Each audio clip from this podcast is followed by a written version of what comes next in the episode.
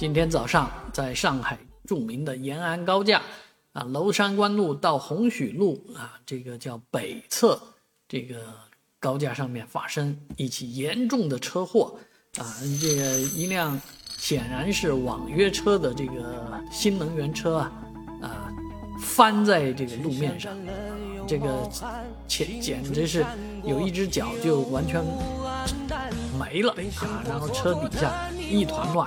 不知道是怎么发生的事故啊，叫单车事故，应该是撞在这个隔离墩上去了，啊，把轮子都给撞掉了。所以这个事故是挺让人觉得啊，太无语的那种感觉。